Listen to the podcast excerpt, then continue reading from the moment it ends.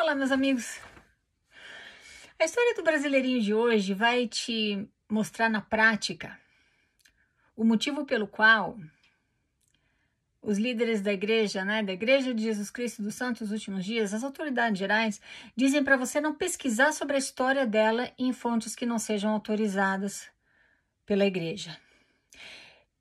A história dele vai te mostrar o porquê que que eles criaram o, o, o termo anti-mormon, material anti-mormon. eles deveriam chamar esse, esses materiais que eles dizem que são anti-mormons, deveriam chamar de materiais anti-enganos. A gente já falou sobre isso, sobre o Oaks, né? Que recentemente discursou e falou: vocês não procuram procurem, né, né, estudar a história da igreja em fontes não autorizadas e tal. Bom, tudo bem.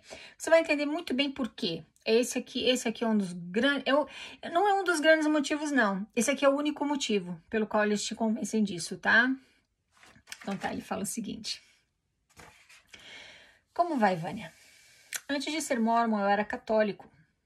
Ainda frequento a Igreja Católica atualmente com minha esposa, que conheci após abandonar de vez o mormonismo. Mesmo com o passado sombrio que sei que a Igreja Católica tem, ainda vou à missa para, para acompanhá-la. Não tenho mais o mesmo fervor religioso de antes, e nem mesmo ela me obriga a ir à igreja. Conheci os missionários em 2010. Eu tinha 24 anos na época. Nunca tinha ouvido falar da igreja, mas me maravilhei com a história de Joseph, com os hinos das reuniões sacramentais e o fervor das pessoas de lá, do conceito de famílias eternas e das muitas atividades para jovens da minha ala. Presta atenção. Sentia que ali era meu lugar e que a igreja era verdadeira. Em apenas duas semanas me batizei, mesmo contra a vontade da minha mãe, que achava estranha toda aquela história de placas de ouro e livro de Mormon, mas enfim. Apesar de morar com ela na época, falei que essa era a minha vontade e sentia em meu coração que Deus comandava essa igreja. Presta atenção. Ao longo do tempo, comecei a fazer discursos nas reuniões sacramentais, dava testemunhos, pagava meu dízimo sempre que podia, pois na época estava na faculdade e não tinha renda. Também ajudava, olha só, ajudava os missionários a esclarecerem algumas dúvidas dos novos conversos. Participava do Mãos que Ajudam e das atividades da minha ala. Enfim, fazia o possível para ser uma luz para os outros à minha volta, conforme Jesus pedia para sermos. Dois anos depois, fui designado para ser conselheiro da organização dos rapazes, chamado que, na minha concepção, era a chance de fortalecer ainda mais meu testemunho. E então comecei a dar aulas, mas foi a partir daí que começou a ruir meu castelo de areia. Como muitos, não via nada de material que não era oficial da igreja. Para melhorar meus discursos, procurava me inspirar nos discursos dos líderes da igreja. E então passei a ler, por conta própria, materiais e citações de líderes nos manuais oficiais. É. Vi alguns discursos estranhos nesses materiais, mas mesmo assim, mesmo assim segui em frente.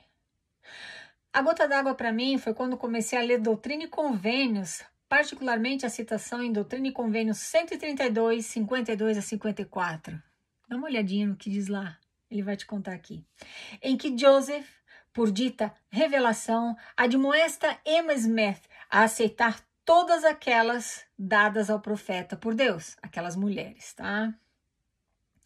E ainda incluía uma ameaça de que, caso ela não cumprisse tal coisa seria destruída.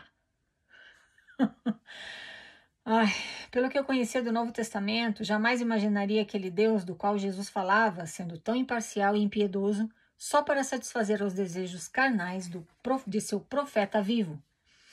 Essas e outras citações me deixaram muito confuso e meu coração e confiança na igreja passaram a não ser mais os mesmos.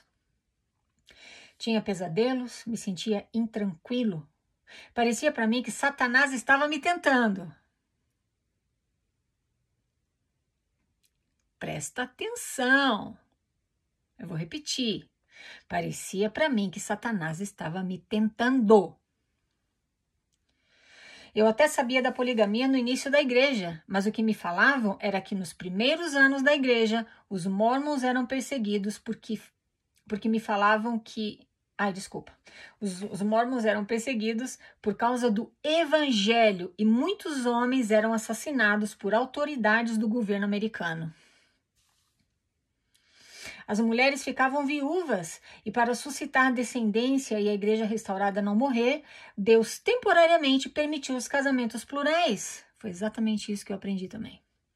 Apesar de não saber que guerras eram essas, pensava que essa era uma prática temporária e permitia a todos os membros dignos e permitida a todos os membros dignos com esse objetivo. Jamais imaginaria, como li depois, que era uma prática, como dita por Joe Smith, permanente e necessária à salvação dos homens. Palavras de Joseph, tá? Sim, temos nossa fé, que vai além dos fatos muitas vezes, mas nunca contra eles, pois não devemos ter uma fé cega. A máxima contra fatos não há argumentos deve prevalecer.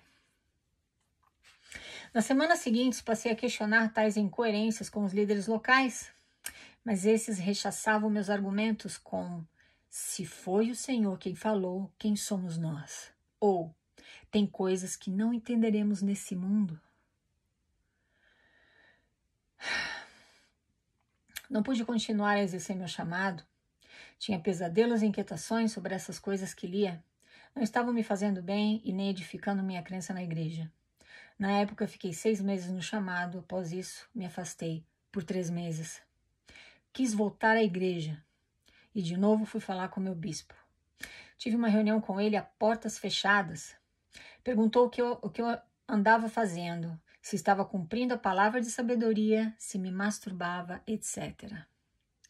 Meu Deus do céu, aquele já devia ter uns 25 anos, sendo tratado como uma criança de, de 10.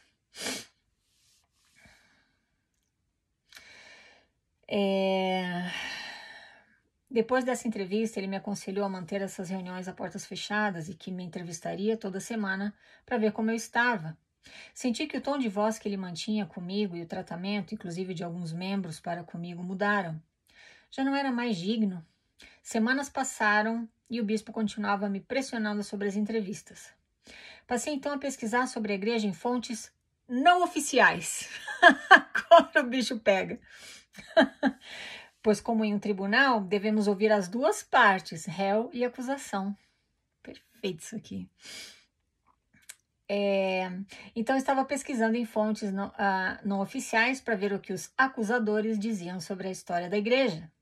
Fiquei estarrecido, horrorizado com tudo que li e o que a igreja contava e que o que a igreja contava de e o que a igreja contava de diferente, desculpa, incluindo as esposas de Joe Smith, a negação do sacerdócio aos negros, a poligamia, a tradução do livro de Mormon e do livro de Abraão, os depoimentos conflitantes das testemunhas do livro de Mormon com relação à história oficial da igreja, etc.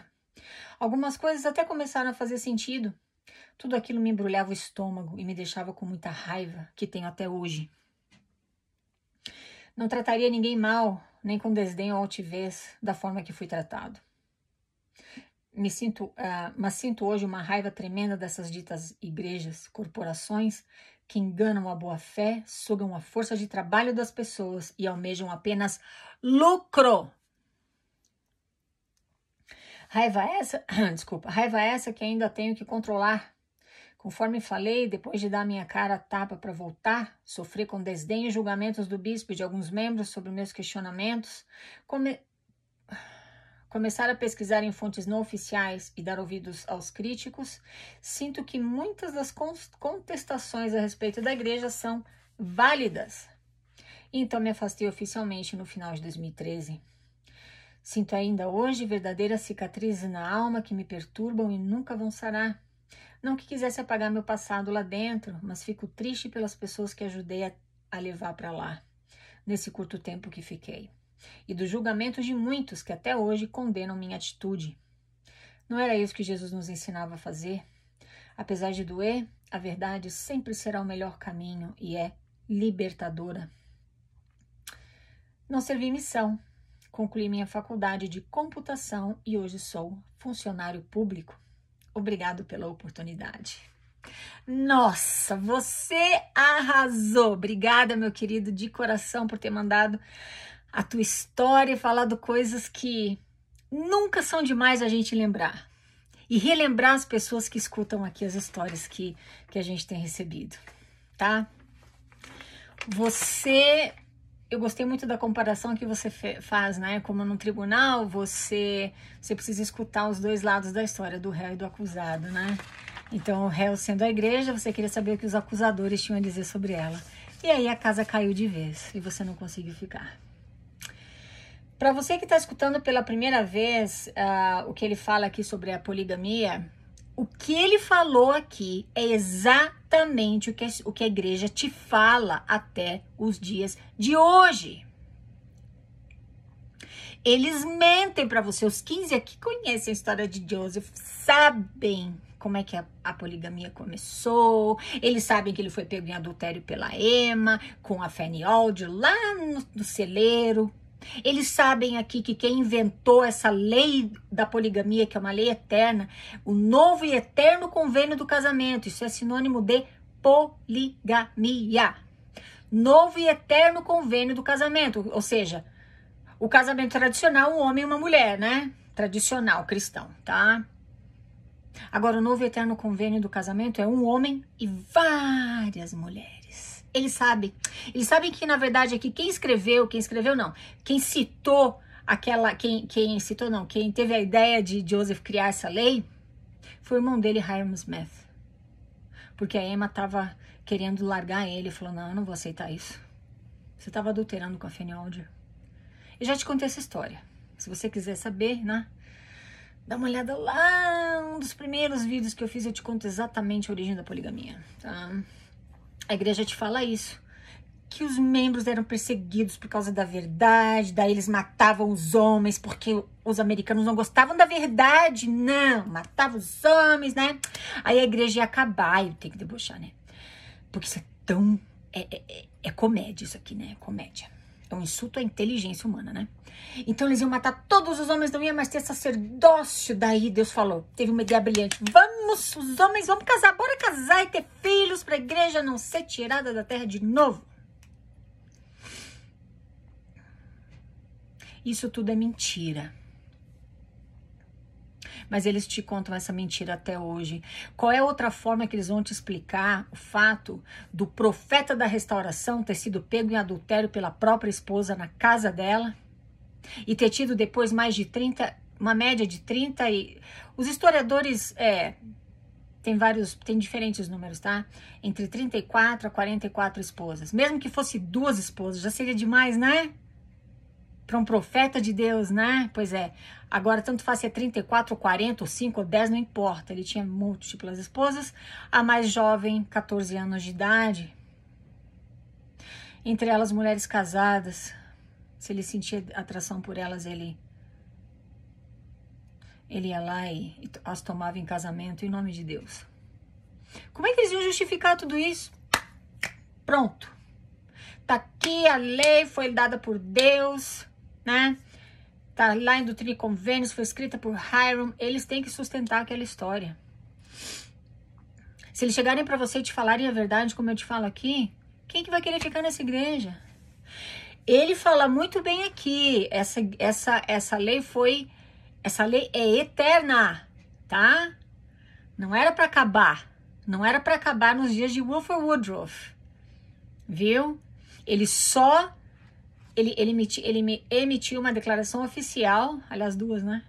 Está lá entre doutrina e convênios de pérola de grande valor. Tem duas declarações oficiais de Wilford Woodruff em que ele suspende a prática da poligamia por pressão do governo americano. O governo americano, ao invés de estar tá matando os fofinhos que têm a verdade do evangelho restaurado, eles, eles tiveram que forçar os mormons a cumprirem a lei federal de que casamento é, de que casamento plural é crime. E eles ameaçaram confiscar propriedades da igreja. O Rudolf não tinha mais escolha. Falou, então tá, né? Então a gente vai ter que parar essa prática. Mas eles continuaram por debaixo dos panos escondidos do governo federal por muitos anos ainda praticando a poligamia, tá?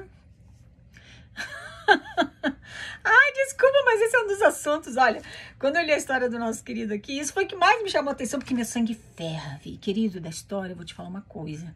Você tem raiva até hoje. Que bom que você tem raiva até hoje. Que bom que você assume esse sentimento humano. Quem diz que nunca sentiu raiva tá mentindo. Quem finge que não tá com raiva ou, ou, ou é, é, como é que fala? É, abafa esse sentimento de raiva, essa raiva vai parar em outras partes do corpo e te deixar doente, viu? É, vai aumentar a tua pressão ou vai te dar diabetes, porque a tua raiva não vai embora. Então é melhor você admitir, tô com raiva, viu? Porque é um sentimento humano. E tem mais é que sentir raiva de uma história suja, nojenta e absurda como a, igreja, como a história da Igreja de Jesus Cristo dos Santos dos últimos dias. Os caras aqui em Salt Lake sabem que ninguém nunca viu placas de ouro. Eles sabem que Deus Smith era um charlatão, um estelionatário, um pedófilo, aliciador de menores, um adúltero, e você continua com a lista interminável, tá? Eles sabem que o livro de Mormon não foi traduzido a partir de placas de ouro. Eles sabem que o livro de Abraão foi inventado por Joseph. Também já conversamos sobre o livro de Abraão especificamente com base nos estudos de Grant Palmer, autor do livro An Insider's View Mormon Orgies. Então a Vânia não tá aqui inventando historinha para boi dormir. Eu mato a cobra e mostro o pau, tá? Em todos os meus vídeos tem todas as, as minhas fontes de pesquisas. Tudo documentado. Eu não tô aqui inventando historinha, não. Ai, eu fico tão irritada quando eu penso nisso.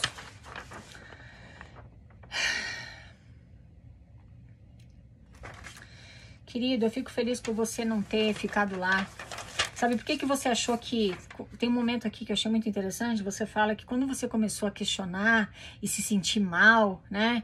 E você foi conversar com o bispo, o bispo falou que. Ah, foi o Senhor que falou que somos nós, né? O problema é que o Senhor não falou nada. O Joseph inventou tudo, né? Pois é. Tem coisas que nós não entenderemos nesse mundo, né? Não entende porque não quer. Porque está tudo documentado nas fontes não autorizadas pela igreja. Ah! Por que será que eles não te autorizam? Por que será que eles, que eles uh, rotulam pessoas como eu como anti-mormons? Ai, meu Deus! E de Michael Quinn, um grande historiador, ele é considerado anti-mormon. E por aí vai, né? Mas você fala que você começou a achar que que era Satanás que estava te influenciando. Sabe por quê? Porque quando eles programam o teu cérebro para acreditar em todas aquelas mentiras como sendo verdades vindas diretamente de Deus, o teu cérebro registra. Pá! Se você sentir aquela coisa gostosa, aquela liberação de dopamina, eles chamam disso, eles chamam isso tudo, esse processo natural de testemunho. Agora você tem um testemunho da verdade. Essa é a tua é um lado do teu cérebro que lida com as tuas emoções, é o lado que a gente que Jonathan Haidt chama de o elefante. Quando o teu lado racional começa a questionar e conflitar com o teu elefante, o teu elefante meio que se machuca e fala: "Não, mas espera aí". Que Jonathan Haidt chama de o escritor. E, esse conflito te causa desconforto. É um processo cerebral, não tem nada a ver com o espírito, não tem nada a ver com Deus. Mas eles te fazem acreditar que esse processo natural cerebral, um conflito entre sentimento e lado racional, isso é Satanás trabalhando em ti. Não tem nada a ver com Satanás. Por que, que a Vânia está falando isso? Eu não sou psicóloga, não sou psiquiatra, não sou ninguém. Mas eu estudei caras que sabem, neurocientistas e psiquiatras como Jonathan Hyde, William James, Michael Shermer. Já falei deles para você aqui. Estão aí nas descrições dos meus vídeos também uh, as minhas fontes de pesquisa que dão embasamento científico para o que eu estou te falando aqui, do que acontece no teu cérebro. E eles te fazem acreditar que é Satanás. Meu Deus. Ai, que loucura. Querido, mais uma vez, muito obrigado, tá? Por ter mandado a tua história. Me deixou com raiva aqui também. Ai, mas é normal, porque se tem uma coisa que eu não tolero é mentira. E o fato de que eles usam tudo isso e como você muito bem falou aqui, eles exploram, né? Pessoas de boa fé e. E. Eu não, eu não tô achando aqui a parte que você falou que eu gostei muito. Mas você fala que eles usam né, o trabalho de pessoas de boa fé visando somente lucros. Como é que a gente não vai ficar com raiva disso? Só não sente raiva que não tem integridade. Só não sente raiva que não para para pensar. Porque um ser humano que tem empatia vai sentir raiva de uma organização nojenta, mentirosa e corrupta como a Igreja de Jesus Cristo dos Santos dos Últimos Dias. Tamo junto. Eu consigo entender muito bem esses sentimentos, porque eu, eu, eu sinto a mesma coisa também. Até hoje. Se falar sobre isso aqui, pum, eu sinto meu sangue fervendo nas veias. Ai, tá bom então. Muito obrigada por me escutar, meus queridos. Falamos na próxima. Tchau, tchau.